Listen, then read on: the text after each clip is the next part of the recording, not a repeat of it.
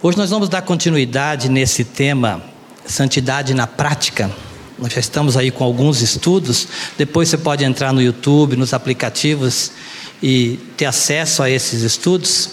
Mas eu quero fazer um pequeno feedback com vocês do que nós já vimos aqui e principalmente do estudo anterior, porque Paulo continua falando aqui aos santos de Tessalônica.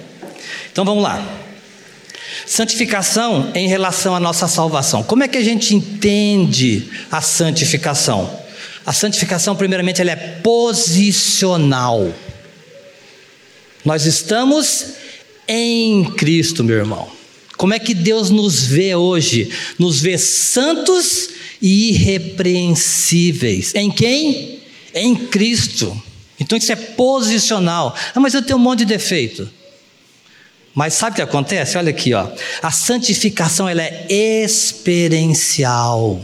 Nós estamos experimentando a vida de Cristo a cada dia. Nós estamos sendo moldados ao caráter de Cristo a cada dia. Então ela é progressiva. Agora vamos fazer uma recapitulação aqui dos santos de Tessalônica. Como é que era a igreja? Como é que Paulo chegou? Como é que chegou o evangelho lá? Paulo estava em Filipos, ele à noite tem uma visão e um, um, do Senhor que é passa a Macedônia. Aí Tessalônica era a cidade mais populosa da Grécia.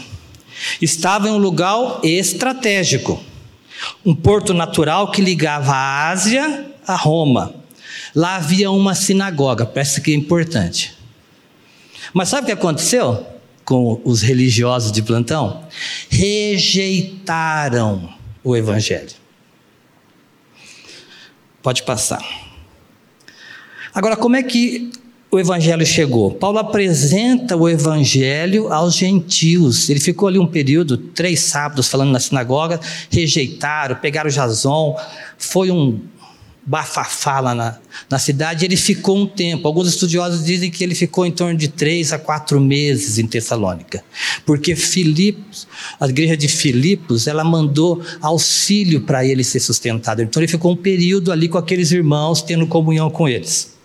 Mas a igreja ela nasce em meio à aflição e tribulação. Pastor Maurício sempre fala que se você quer um evangelho que você não vai ter problema, você está no endereço errado. Porque no mundo tereis aflições. Mas sabe o que Jesus disse? Tende bom ânimo, eu venci o mundo. Isso é precioso, meu irmão. Paulo escreve a carta por estar impedido de voltar. Como ele tem muitas outras igrejas que ele está cuidando, ele está impedido, mas ele manda quem? Timóteo. E propositalmente ele manda Timóteo, sabe por quê? Porque Paulo e Silas estavam lá, passaram todos aqueles problemas, os religiosos não conheciam muito bem Timóteo, então ele manda Timóteo para ver como é que estão esses irmãos. Eles estão firmes, eles ainda permanecem fiéis. E ele recebe notícias de, desse, desses irmãos e fica muito feliz com o que ele ouve. E, e uma coisa interessante é que Paulo sempre orava por aquele, aqueles locais onde ele pregava o evangelho. Então, meu irmão, você está pregando o evangelho, anunciou para alguém, ore por essa pessoa. Tá bom? Agora vamos ver rapidamente aqui características desses santos em Tessalônica. Ó, fé inabalável na palavra, no Senhor. Eram eleitos, escolhidos por Deus. Eram sustentados e aperfeiçoados pelo Senhor. E olha isso aqui: de imitadores. Eles começaram a imitar Paulo. Eles passaram a ser o quê? Modelo, meu irmão. A gente começa na nossa fé caminhando ali, mas daqui a pouco a gente, Deus pode nos usar para ser modelo. E o nosso modelo maior é Cristo. E o estilo de vida, isso aqui também é interessante. O estilo de vida desses irmãos era o quê? Condizente a Bíblia fala, a boca fala do que o coração está cheio. O que, que tem saído da sua boca? O que está no seu coração? Ah, então a vida nossa deve ser reflexo daquilo que nós falamos. Permaneciam fiéis à palavra, Eles tinham atos de amor, cordialidade, tanto com os do Senhor como os de fora. Eles eram comprometidos com a palavra. Eles viviam alegre, meu irmão. Não tem como o filho de Deus ser emburrado. Vamos ter aflição? Sim, mas nós somos alegres porque nós temos uma esperança. E eles tinham essa esperança em que? Na volta do Senhor. Então, meu irmão, pode passar aí. Como é que Deus vê você? Santo, qual que é a nossa identidade nesse mundo aqui? Nossa identidade é santo em processo de aperfeiçoamento. Então, esse é o tema que nós vamos tratar nessa manhã, continuar. E Paulo escreve para esses homens, para essa igreja, com todas essas características, para eles fazerem o quê? Orai sem cessar. Mas com tudo isso aqui, precisa de orar ainda? Meu irmão, não existe vida cristã, primeiro sem um novo nascimento. Não existe vida cristã sem palavra. Não existe vida cristã sem comunhão com os santos. Não existe vida cristã sem você, oração, intimidade com o Senhor, sem oração comunitária. Por isso que toda vez que eu tenho oportunidade de estar aqui na frente, esqueci de ligar o cronômetro, já ganhei uns minutos. É, é, gente, eu, eu sempre digo participe dentro da possibilidade dos nossos cultos de oração. Nós temos aqui na quarta-feira tão precioso, nos domingos aqui de manhã, antes do culto, de manhã e à noite. Irmãos, nós precisamos estar orando juntos. É necessidade do povo de Deus. Então agora você pega o seu boletim.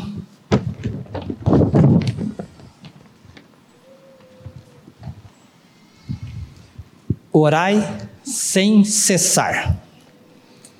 Vamos orar?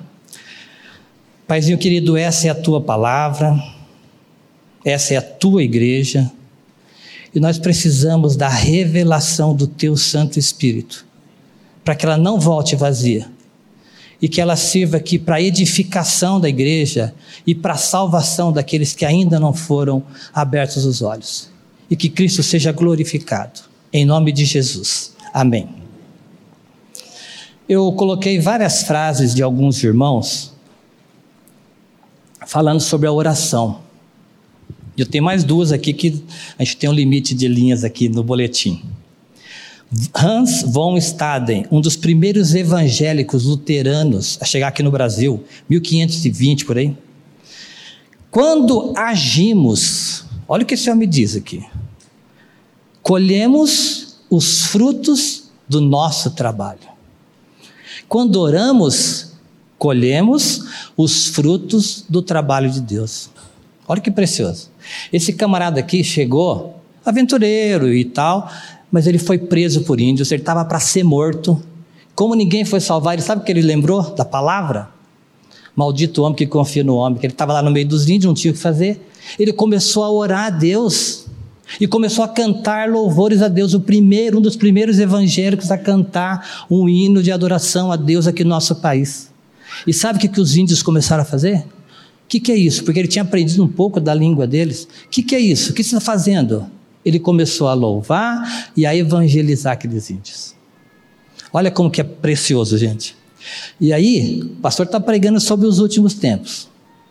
Quando o negócio pautorar para o lado dos irmãos da igreja, como é que nós vamos fazer? Ai, quem vai vir no meu socorro? O meu socorro vem do Senhor. Quero trazer à memória aquilo que pode me dar esperança. Escondi a tua palavra no meu coração para não pecar contra ti, meu irmão. É isso. Vida cristã, na prática. E nós vamos viver cada dia mais essa vida cristã na prática. E o Hudson Taylor, também um missionário inglês na China, diz assim: quando trabalhamos, nós trabalhamos. Parecido ali, ó. Quando oramos, Deus trabalha. Olha que precioso. Vamos lá para o boletim. O apóstolo Paulo, escrevendo aos santos de Tessalônica, usou o verbo no imperativo: orai sem cessar. Ou seja, a oração é uma expressão de vida do cristão. Isso quer dizer que ela é contínua.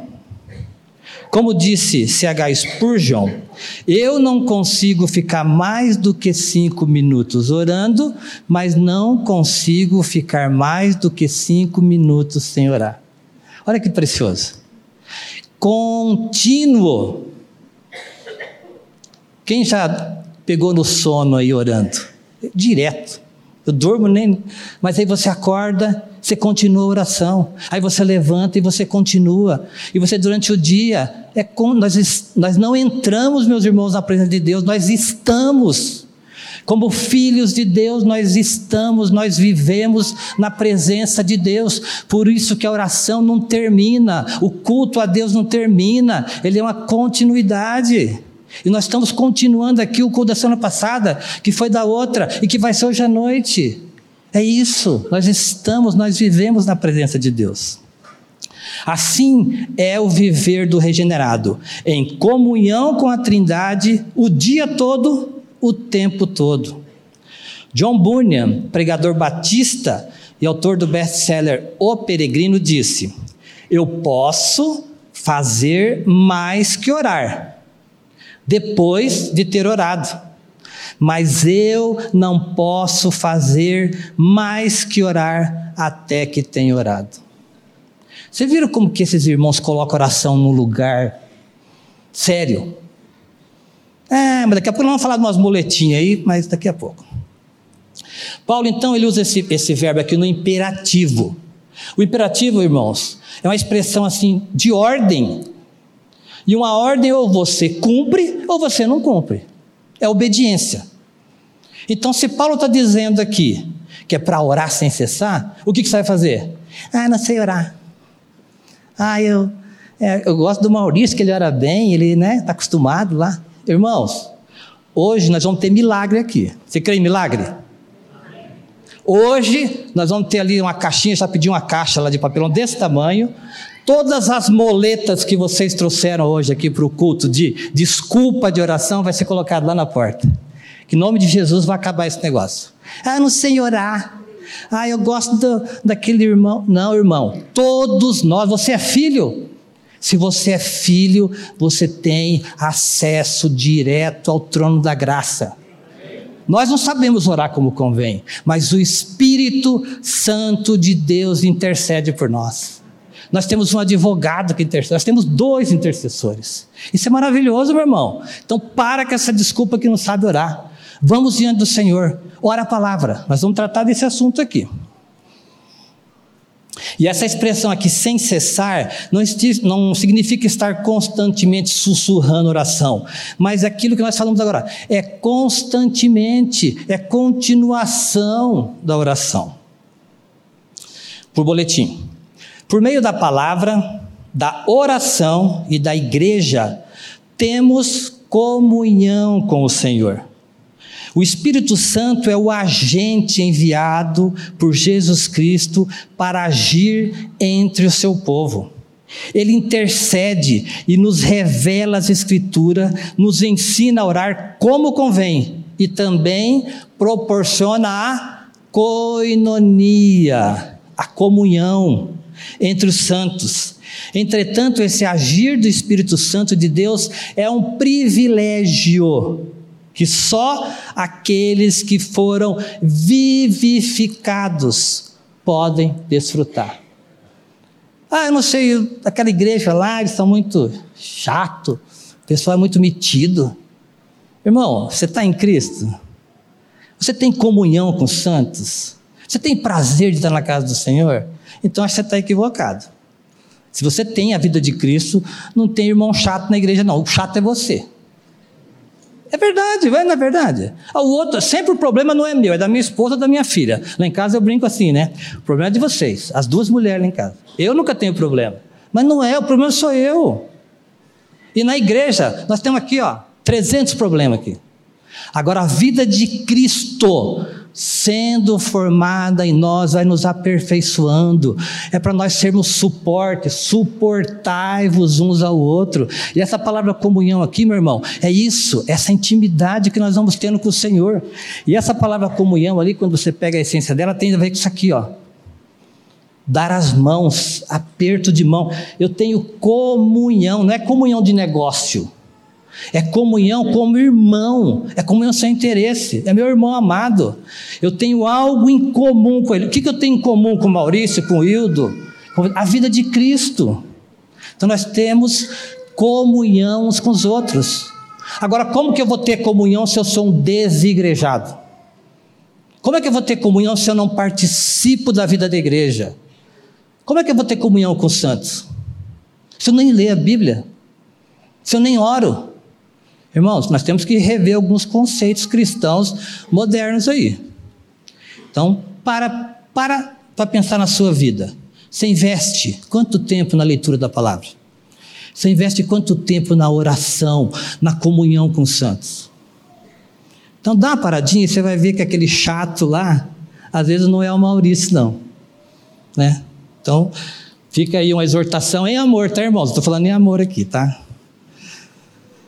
É, o texto aí de 1 Coríntios 1, 9, Rubio, hoje deu certo da minha amada esposa estar lá na mesa. Fiel, vamos ler junto? Fiel é Deus pelo qual fosse chamados a comunhão de seu Filho Jesus Cristo, nosso Senhor. Meu irmão, nós fomos chamados para comunhão. Ah, eu só gosto do culto de domingo à noite. Mas você pode ter comunhão no culto da manhã, no culto da quarta, nas reuniões nas casas, nos departamentos, nos ministérios. Nós temos reuniões preciosas. Comunhão dos santos. Boletim. Ser nascido de novo é a condição sine qua non para a caminhada progressiva do cristão.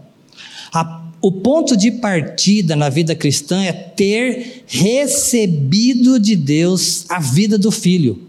A partir daí, o cristão está no caminho da santificação e o combustível para essa vida progressiva é a palavra de Deus, a oração, a comunhão dos santos. Orar é essencial na caminhada de santificação. Dessa forma, necessitamos ser perseverantes para que possamos ter intimidade com o nosso Senhor. Olha o que Spurgeon disse: dez minutos orando são melhores que um ano murmurando, gente. E aí? Como é que tem sido o seu ano? Você é um homem, uma mulher de oração ou um homem e uma mulher de murmuração? É para pensar. O que, que você prefere? Dez minutos orando ou um ano murmurando? Para você pensar com os seus botões aí. Aqui eu vou, a partir de agora, você vai ver que eu vou usar várias versões para o mesmo texto, várias traduções, tá? Então, orai sem cessar, Nara. É notório que não sabemos orar como convém, mas isso não pode servir de muleta ou desculpa para impedir o cristão de orar. Por isso que eu estou falando para você aqui. Quem veio com a muletinha aí, na hora de sair, deixa a muletinha ali que nós vamos jogar fora depois, tá? Ore as escrituras. Nós fizemos aqui, o pastor Eric fez a oração aqui, ó. É oração, meu irmão. Ore as Escrituras ou segundo as prioridades e padrões descritos na Escritura. Tanto o Antigo Testamento como o Novo Testamento estão repletos de orações individuais e coletivas. Deus está sempre pronto para nos ouvir. Vamos ler junto Isaías 59, 1 e 2? Eis que a mão do Senhor não está encolhida para que não possa salvar, nem surdo seu ouvido, para não poder ouvir. Mas as vossas iniquidades fazem separação entre vós e o vosso Deus. e os vossos pecados encobrem seu rosto de vós, para que vos não ouça. Senhor, revela, tem alguma coisa que tem impedido a minha comunhão com o Senhor? Traz a minha mente, traz a minha memória, para que assim, na minha oração, eu confesse ao Senhor, aí eu vou ter mais intimidade com o Senhor.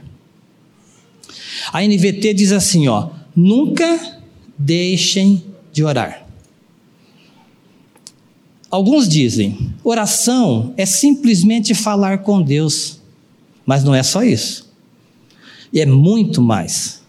Orar é um privilégio que os filhos de Deus têm de falar com seu Criador.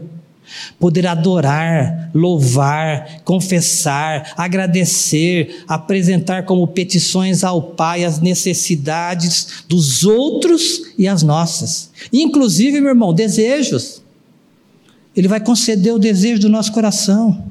Em nome de Jesus, por meio do Espírito Santo. Olha que interessante essa frase desse irmão aqui, Samuel Chadwick, ministro metodista. A maior preocupação, olha bem aqui, Deus não tem preocupação, o diabo tem.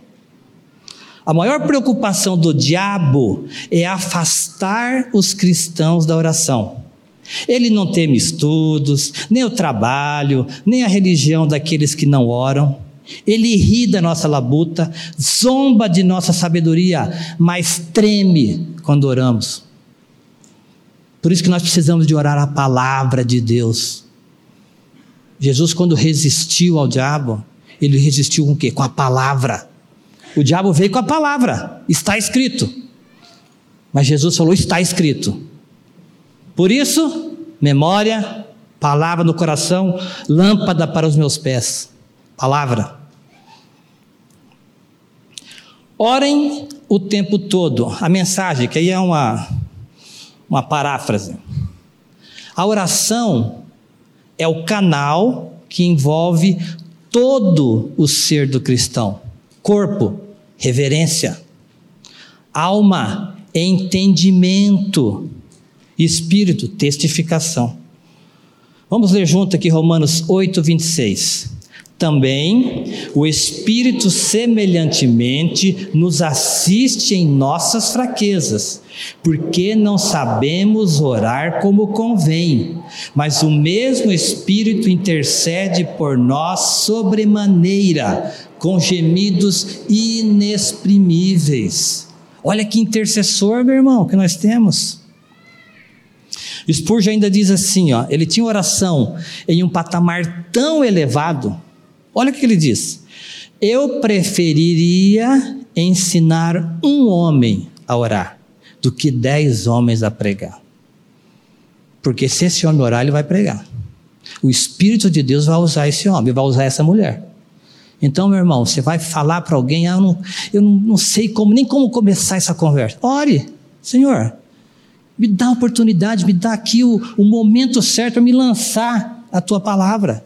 Peça a Deus sabedoria que Ele vai te dar.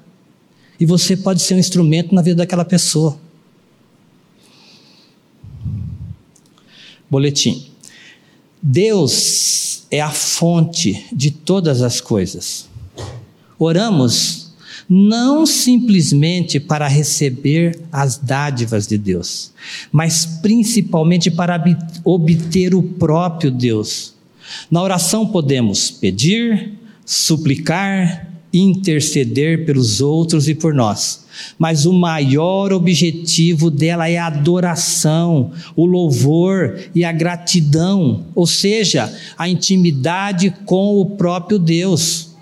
Vamos ver aqui Filipenses 4, 6, é um texto bem conhecido da igreja. Não deis ansiosos por coisa alguma, em tudo, porém, sejam conhecidas diante de Deus as vossas petições pela oração e pela súplica com ações de graças. Então, meus irmãos, podemos apresentar as nossas petições a Deus.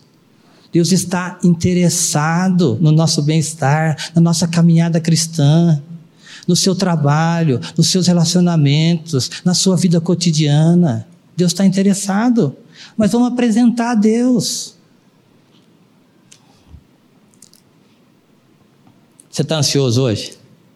Eu estava um pouco, viu? As pernas tremem, a barriga ronca, bebi uma garrafa de água ali, mas é temor diante de Deus, não é ansiedade por medo de vocês, porque são irmãos em Cristo, mas é o temor diante do Senhor, da responsabilidade que nós temos de anunciar esse evangelho de anunciar as verdades de Cristo. Mas essa ansiedade a gente coloca diante de Deus, e Deus vem com a sua mão conduzindo a gente. Orem sempre, na nova tradição da linguagem de hoje. A oração pode ser aprendida por todo cristão. Orar, meus irmãos, é uma necessidade. E como disse C.S. Lewis, um escritor inglês, eu oro porque não posso me ajudar. Eu oro porque estou desamparado. Eu oro porque a necessidade flui de mim todo o tempo, acordado, dormindo. Isso não muda Deus, isso me muda. Olha que precioso.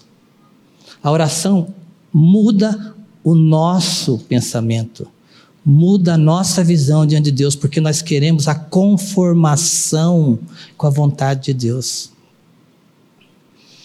Olha esse texto, nós até lemos aqui hoje já. É, sim, a oração não pode mudar a Deus, entretanto, nossos olhos são abertos e o nosso entendimento é ampliado sobre o que estamos pedindo. Vamos ler juntos Salmo 62, 8? Confiai nele, ó povo, em todo tempo, derramai perante ele o vosso coração. Deus é o nosso refúgio. É para derramar diante dele. Você está ansioso? Você está aflito? Está angustiado? É para derramar. Está feliz? Derrama também. Por que oramos? Existem inúmeros motivos, mas eu quero elencar aqui quatro para que possamos colocar em prática. Nós estamos falando de vida prática em nosso dia a dia. Primeiro, oramos porque somos filhos de Deus, mediante a nossa união mística com Cristo. Vamos ler juntos aí Efésios 1, 5 nos predestinou para a adoção de filhos por meio de Jesus Cristo, segundo o beneplácito da sua vontade. Olha que maravilha, meus irmãos. Nós somos predestinados antes da fundação do mundo, eleitos antes da, funda da fundação do mundo em Cristo, para adoção de filhos, por meio de Cristo. Coloca para mim João 1,12, Rúbia. Eu gosto desse texto aqui, eu já procurei várias versões, mas ele, eles trazem lá é, é, é, algumas versões, mas eu gosto de mudar essa palavrinha aqui, porque lá no Strong ele ajuda a gente. Lá, em vez de deu-lhes poder, porque poder dá, faz com a gente ficar forte, né? Não. O poder de Deus se aperfeiçoa na fraqueza. Mas olha, troca essa palavrinha agora na leitura e coloca privilégio. Vamos ler junto? Mas a todos quantos o receberam, deu-lhes o privilégio de serem feitos filhos de Deus, a saber, aos que creem no seu nome. Você tem ideia disso, meu irmão? Do que significa esse privilégio de ser filho de Deus? Nós não temos. É só Deus para mostrar isso para nós. Porque quem somos nós? Pecadores quanto mais nos desviamos desde a madre do Senhor, não queremos nada com Deus. Se não fosse o Senhor nos buscar, ninguém aqui buscaria Deus. Mas é a misericórdia, o amor, a graça de Deus que nos alcançou. Olha o privilégio que nós temos. Continuando no boletim. Segundo, então, primeiro, nós oramos porque nós somos filhos. Quem não é filho não ora. Primeiro, nós oramos porque nós somos filhos. Segundo, oramos porque isso aprofunda nossa confiança em Deus. Aquele que é filho tem a quem recorrer. Esse irmão ali, o Hans, que estava lá no meio dos índios, prestes a ser talvez devorado, os homens não podiam recorrer, salvar ele, mas ele tinha esperança, ele recorreu a quem? A quem pode. E você, meu irmão, na hora da angústia, da tristeza, vai recorrer a quem? A Cristo, ao Senhor. Deus é nosso socorro bem presente na hora da tribulação, na hora da angústia. Vamos ler aqui. Hebreus 4,16. Opa, eu pulei um. Então vamos lá. Salmo. Queria só ver se vocês estão ligados aí. É para descontrair, porque Salmo 9,10: Em ti, pois confiam os que conhecem o teu nome, porque tu, Senhor, não desampara os que o buscam. Amém? Ele não desampara, meu irmão. A grande diferença do filho e daquele que não é filho é porque aquele que não é filho não tem esperança, ele não tem onde se agarrar. Agora, nós que somos filhos, nós temos a esperança no Senhor, nós temos esperança na volta do Senhor. Então, a terceira, terceiro aqui, nós oramos para alcançar misericórdia, graça e socorro. Hebreus 4,16. Acheguemo-nos, portanto, confiadamente junto ao trono da graça, a fim de recebermos misericórdia e acharmos graça para socorro em ocasião oportuna. Olha que maravilha, meu irmão, a palavra. Quarto, nós, a oração deve ser segundo a vontade de Deus. Você tem orado assim? Segundo a vontade de Deus?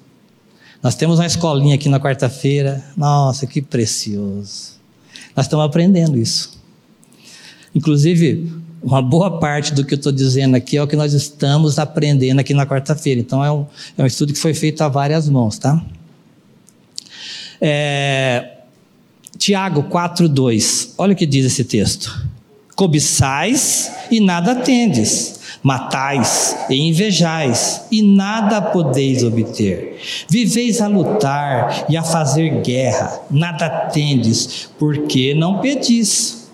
Pedis e não recebeis, porque pedis mal, para esbanjardes em vossos prazeres. Olha aí como é que a gente tem que saber pedir. Mas a Bíblia diz que pedir, dar-se-vos-á, boa medida, recalcada, mas pedir certo. Orem sem cessar, na NAA.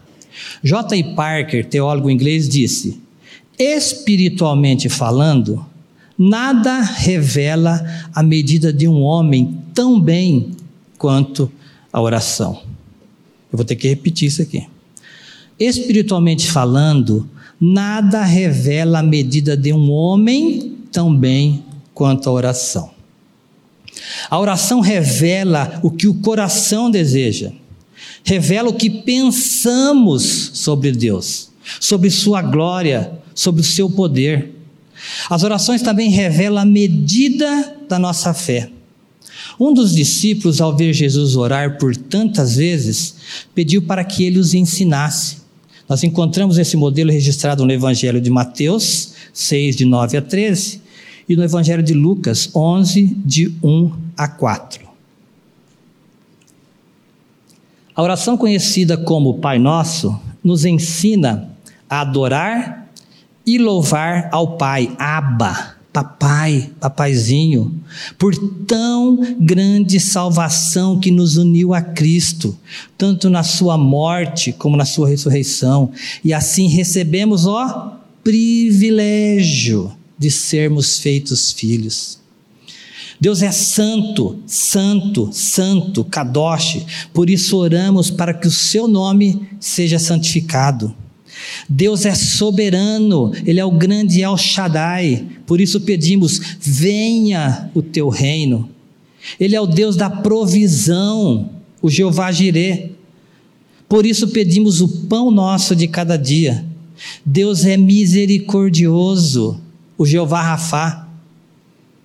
Por isso, em Cristo, Ele nos perdoa. Ele é o Deus presente, o Jeová Chamar, que sustenta os seus filhos, e por isso oramos: não nos deixes cair em tentação, mas livra-nos do mal. Ele é o grande Elohim, que controla todas as coisas. Por isso, a Ele pertence o poder, a glória para sempre.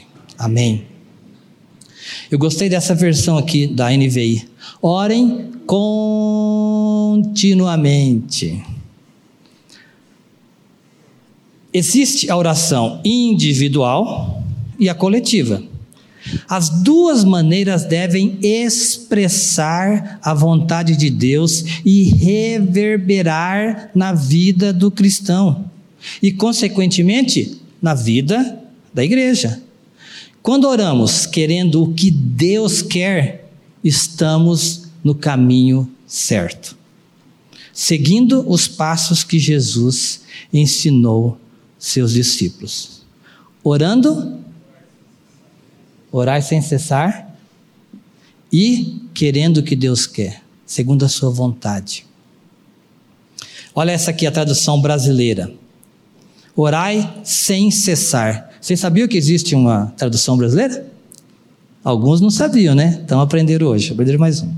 À medida que praticamos a oração individual, ela nos aproxima e nos conforma à palavra de Deus. Sendo assim, adoramos e louvamos, confessamos e agradecemos, e pedimos segundo a vontade de Deus. Os exemplos na Bíblia são inúmeros. Abraão, Moisés, Ezequias, Josafá, Isaías, Jeremias, Daniel, Neemias, Jonas, Cornélio, Paulo, Pedro e o próprio Jesus, entre tantos outros. A oração da fé, inspirada pelo Espírito Santo, é sempre para a glória de Deus. E é justamente isso que ele quer de nós. Vamos ler junto Colossenses 4, 2? Perseverai na oração, vigiando com ações de graça. Perseverar e vigiar. Eu, coloca para mim esse texto também, Rubi, de 2 Reis 19, o verso 14 ao 19. Vou ler, são poucos versículos, mas presta atenção nessa oração aqui.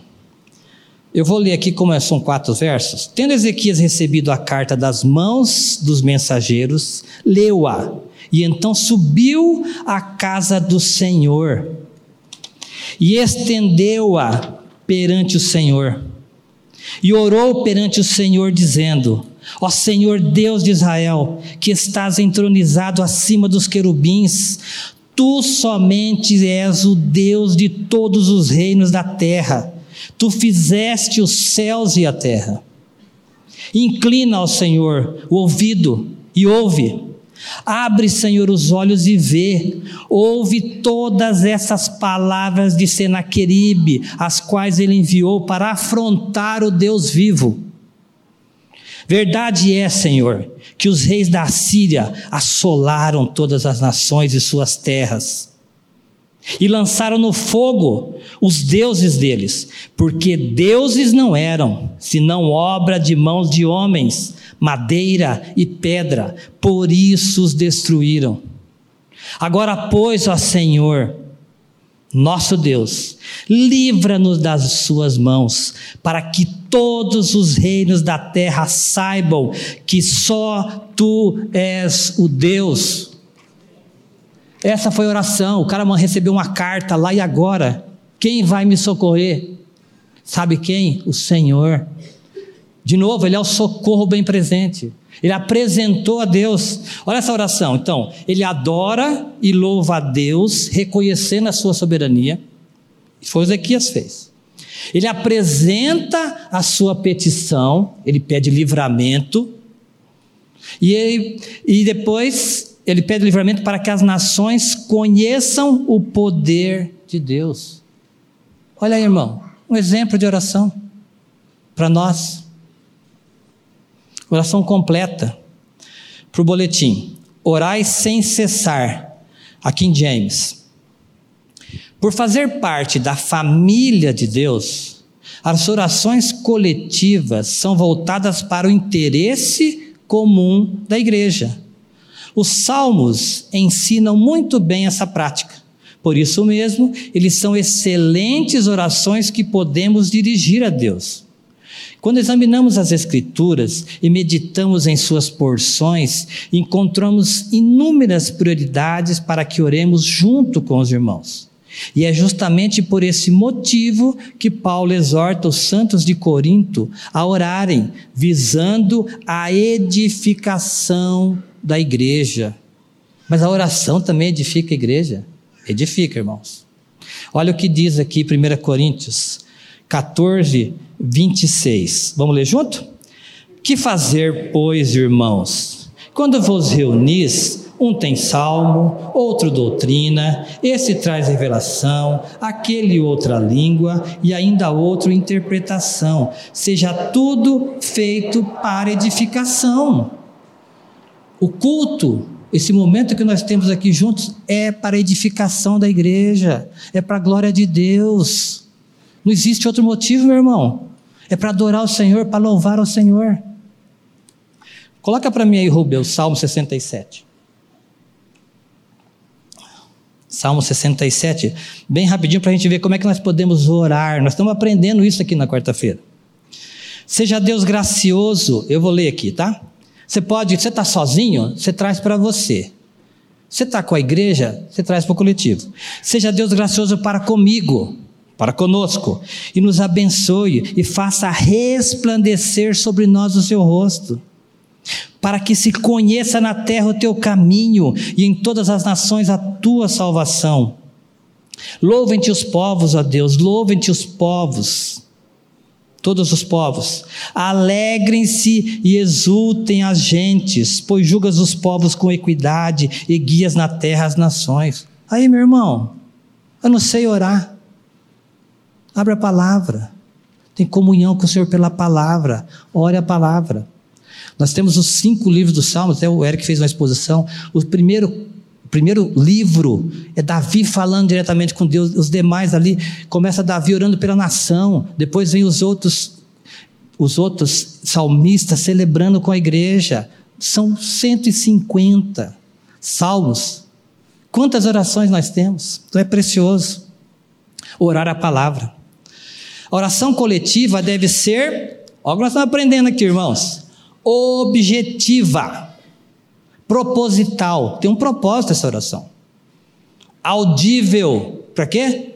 Para que todos ouçam. Eu estou privilegiado aqui por causa do microfone. Mas se alguém lá no fundo for orar,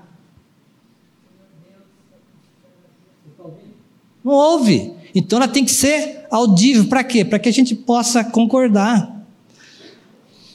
Coletiva é audível, para que todos concordem, ordenada, um de cada vez. Porque nós precisamos saber o que está sendo dito.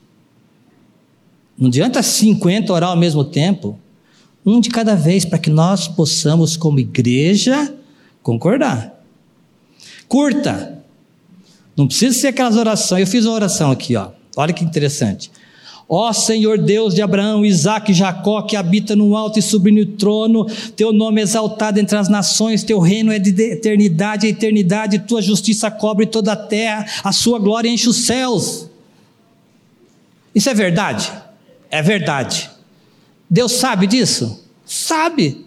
A igreja sabe? Sabe. Mas há necessidade de eu falar isso diante da igreja, na oração? Se nós temos vários irmãos que querem orar também, então podemos simplificar isso aqui. Quando eu chamo Deus de pai, de papai, a minha intimidade com o Senhor, eu estou dizendo tudo isso. Então, essa oração coletiva, isso aqui eu devo e faço na minha casa, nos meus momentos, dirigindo, tomando banho, dormindo, tudo certo. Mas na igreja, essa oração concisa, específica, proposital, concisa. Em Atos dos Apóstolos, aí no boletim, encontramos a igreja orando várias vezes. Isso é comum, meus irmãos, a igreja junto orar. Em Atos 1,14, 4, 23, 6, 6, 12, 1, tem outros textos aí também.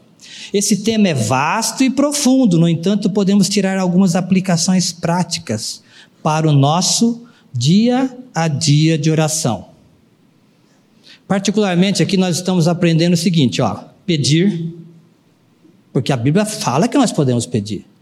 É para pedir, é para suplicar. Aí, eu vou pedir até quando? Até quando eu confiar. Porque tem, às vezes a gente fica anos pedindo a mesma coisa. Se eu estou pedindo é porque eu não estou confiando que o Senhor, ou ele ouviu, está com o ouvido agravado, ou está com a mão encolhida, ou eu não creio no que ele está dizendo. Então nós vamos pedir, até confiar. Quanto tempo leva isso? Isso é você com Deus. Você vai pedir. Confia. Aí sabe o que você faz com essa petição? Você entrega. Aí quando você entrega, meu irmão, você sabe o que você faz? Descansa. Aí quando você descansa, você passa a agradecer aquele pedido. Mas ele não aconteceu ainda. Mas está na mão do Senhor. Está na mão de quem pode resolver. Pedir, confiar, entregar, descansar e agradecer. Olha que simplicidade, meu irmão. E a gente fica aí labutando, brigando com Deus. Nós temos feito os exercícios aqui, o pastor Glênio, aquela irmã, pastor, quero entregar o meu filho. Quer entregar? Você quer entregar? Quero entregar. Quer, mas quando você vai entregar? Entrega agora. Já tem umas mães aqui sendo, né? libertas, leves, já estão tendo testemunho disso, de libertação, meu, porque você fica pedindo, pedindo, pedindo, pedindo, pedindo, mas não entrega nunca. Vamos entregar.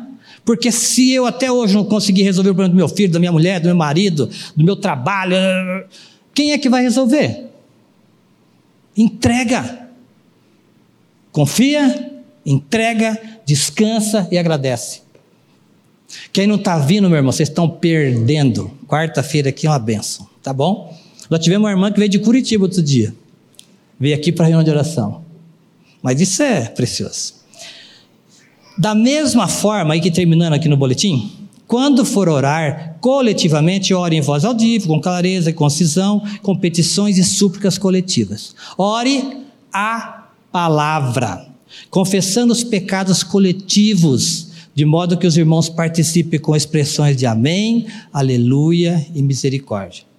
Lembre-se, a oração vem de Deus e volta para Deus. A oração redunda na glória de Deus. Enfim, meus irmãos, orem sem cessar. E olha isso daqui, que nós aprendemos também. Orar ao Pai. Oração do Pai Nosso. Olha, ao Pai, em nome de Jesus, pedir crendo em oração, pedir segundo a vontade de Deus, pedir com fé e agora confiar, entregar, descansar e começar a agradecer. E continuar crendo. O inimigo vai vir e vai falar: não, esse negócio não funciona. Mas você vai ficar com quem? Com o que a palavra está dizendo, com o que Deus está dizendo, ou o que, que o inimigo das nossas almas está dizendo? E agora, Pastor Glênio, nós combinamos aqui antes do culto, antes da reunião, nós vamos exercitar, nós vamos colocar em prática o que nós estamos praticando. É para criar um, uma vontade, um desejo, uma inveja santa aqui nos irmãos, para poderem participar aqui dos cultos nossos. Falei para ele também que eu gostei da roupinha dele, tá bem bonitinha. ah, você viu a oração de Ezequias? Do rei Ezequias? Como é que ela terminou no verso 19? Põe aí do verso 19. Ele fez a oração, é, 2 Reis, capítulo 19, verso 19. Agora, pois, ó Senhor nosso Deus, livra-nos das suas mãos, para que todos os reinos da terra saibam que só tu és o Senhor Deus. Ele terminou aqui a oração. Veja agora o versículo 35.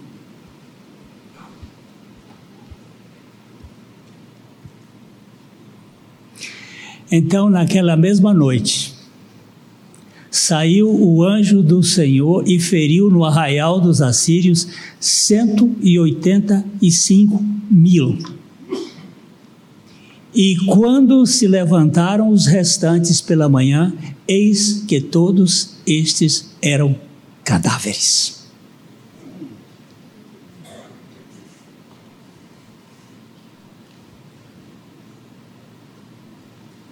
Pensa uma oração. E você sabe que o rei Senaqueribe estava acabando com todo mundo. E ele foi para a terra dele, ele não morreu, e os dois filhos o mataram quando ele estava adorando ao seu Deus. Uma oraçãozinha que um rei fez na presença do Senhor. George Miller era um homem, um homem que viveu confiando no poder de Deus. Ele deixou um, um diário de oração, cerca de um pouco mais de 50 mil orações. Ele fazia, o dia que ele fazia da oração, por exemplo, 20 de março de 2023, ele botava a oração. Normalmente as orações dele eram muito curtas. Por exemplo, quando faltava pão para as crianças no orfanato, ele dizia assim: Daddy, ele chamava Deus de papai. Papai, não tem pão. Em nome de Jesus. Amém. Mas isso é oração? Oração a gente tem que convencer Deus, tem que fazer lá alguma coisa. Ele deixou mais de 50 mil orações e só uma não foi respondida. Uma que ele orou 40 anos para a salvação de um. Ele orou, eram seis jovens, cinco foram convertidos, um com seis anos de oração, outro com 11 anos, outro com 17 anos e um com 40 anos da oração, que ele não viu, ele foi salvo no dia da morte dele na sepultura, quando estava sepultando, Dr. Thomas foi convertido pelo Senhor. Nenhuma oração dele não ficou sem resposta. Ele não viu, ele não assinou essa, o dia da resposta. Mas o que é mais importante entender é que das mais de 50 mil orações, 65% foram respondidas ou no mesmo dia ou na mesma semana. Por que será que George Miller fazia e, e comigo não faz? Por que ele tinha essa condição e, e eu não tenho? Então, é, é aquela história do entrega. E eu quero deixar um livro para vocês aqui procurarem. É o livro O Intercessor, de Reese Howells. Race não é o autor, quem o autor é Norman, uh, Norman Gruber, mas ele fala do intercessor. Este homem foi o responsável, agora eu vou dar uma de história aqui, foi um responsável pela vitória da Inglaterra, da França contra a Alemanha. Num só dia foram afundeados 35 navios, sem nenhum tiro. Navios da Alemanha, porque o mar revolto engoliu e ele estava de joelho. Os historiadores não contam isto. Rees leu no jornal que as mulheres as viúvas hindus, indianas, elas eram mortas no mesmo dia que o marido morria. Eles colocavam junto as mulheres na sepultura com o marido. Em 1948, ele colocou-se de joelho na Inglaterra e disse: Senhor, quebra essa tradição o Congresso hindu ia votar, já estava tudo certo, e Deus mudou a opinião deles, porque um homem resolveu orar para quebrar aquela tradição. E foi quebrada.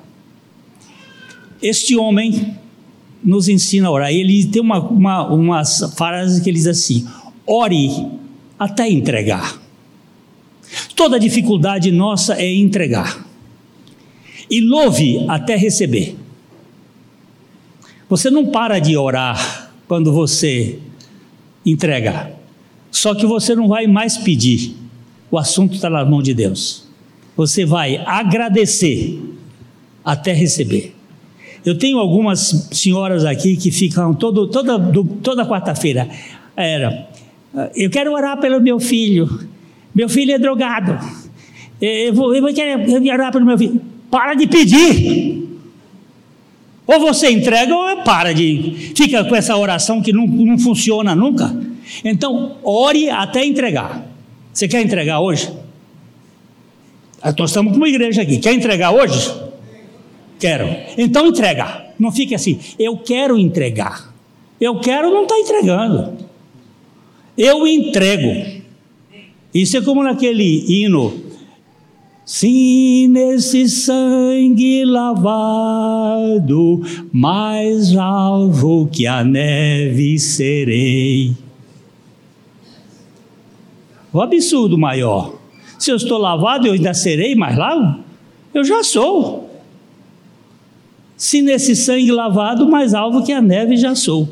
Então, tem uma senhora aqui, ela, ela começou.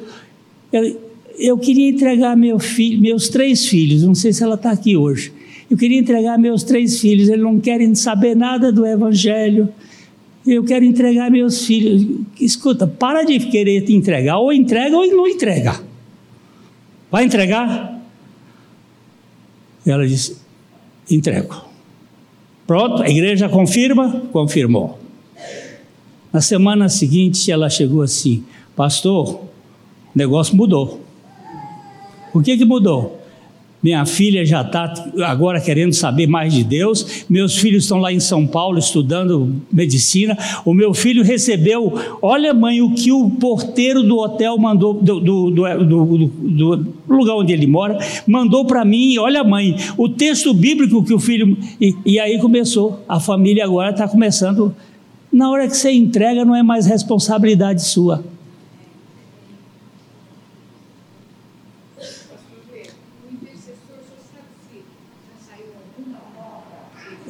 É? Tem, mas tem.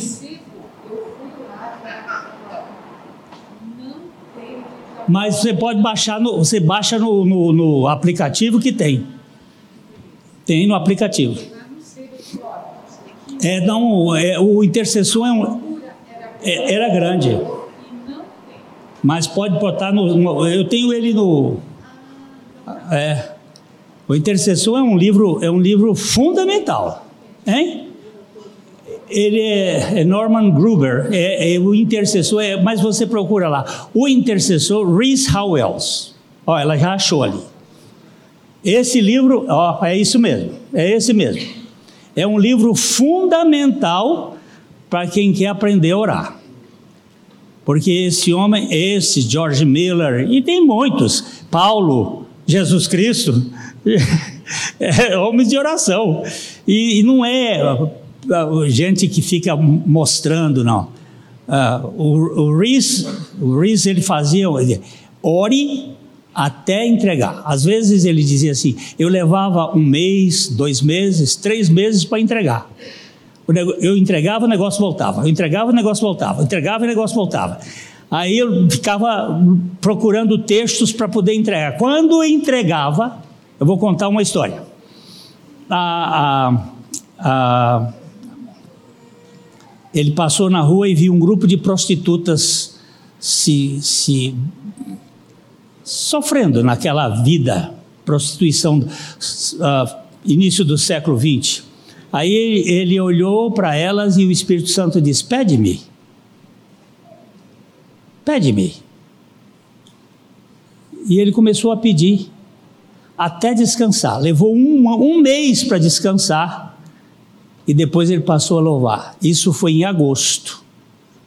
E ele estava numa reunião de um, uh, de um orfanato do irmão dele, quando um, ouviu-se um grito no meio da turma: Socorro, socorro!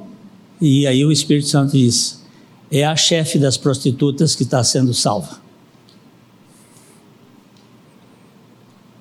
E a salvação é assim, meu irmão. Você vai orar aqui agora. Entrega. Eu, que, você está entregando o que, menina?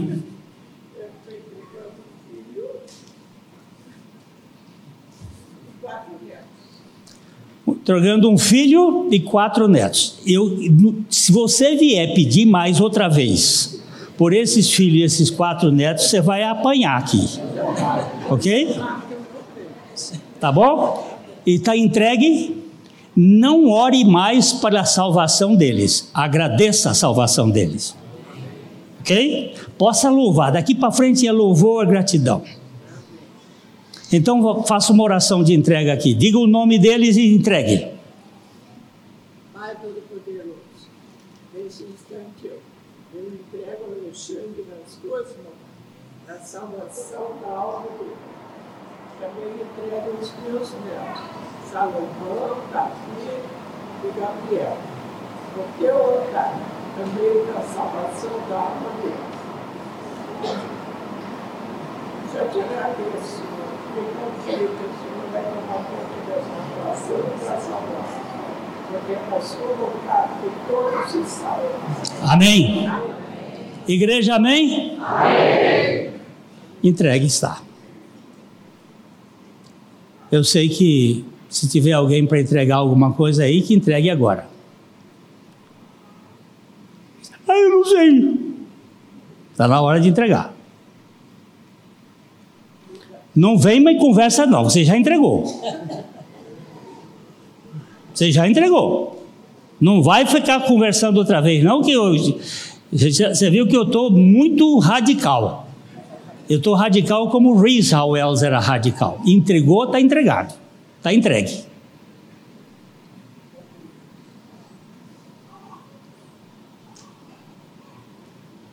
É aqui na quarta-feira é assim. E o, e o Marcos me pediu para fazer assim, como na quarta-feira. Nós precisamos parar de ficar chamando a atenção das nossas questões, porque muita gente fica orando para chamar a atenção de que está num sofrimento. É o vitimismo da religiosidade, não é uma entrega. Porque quando tem entrega, tem descanso. Na hora que entregou, acabou o problema. O sujeito o sujeito está com, eu já estou terminando. O sujeito está com uma, uma valise com 100 mil reais na, na valise, preocupado porque vai atravessar a Praça da Sé, em São Paulo. E ali, há uma das maiores concentrações de ladrões por metro quadrado. Ele está preocupado com aquela valise, com o dinheiro, e ele está olhando para um lado e para o outro, e, e, e, pensando: se esse cara me pega aqui, eu vou perder esse dinheiro todo. E ele entra no banco X. Não vou fazer propaganda de banco entra no banco, entrega a valise, bota lá, a moça conta o dinheiro, dá um recibozinho e ele sai assoviando. Qual é a diferença de entrar e sair do banco? É que antes a responsabilidade estava com ele. Agora a responsabilidade é do banco. Antes de você entregar, você estava querendo ser Deus. Depois que você entrega a Deus, a responsabilidade é dele. E agora sai o peso das costas. Louvado seja o Senhor.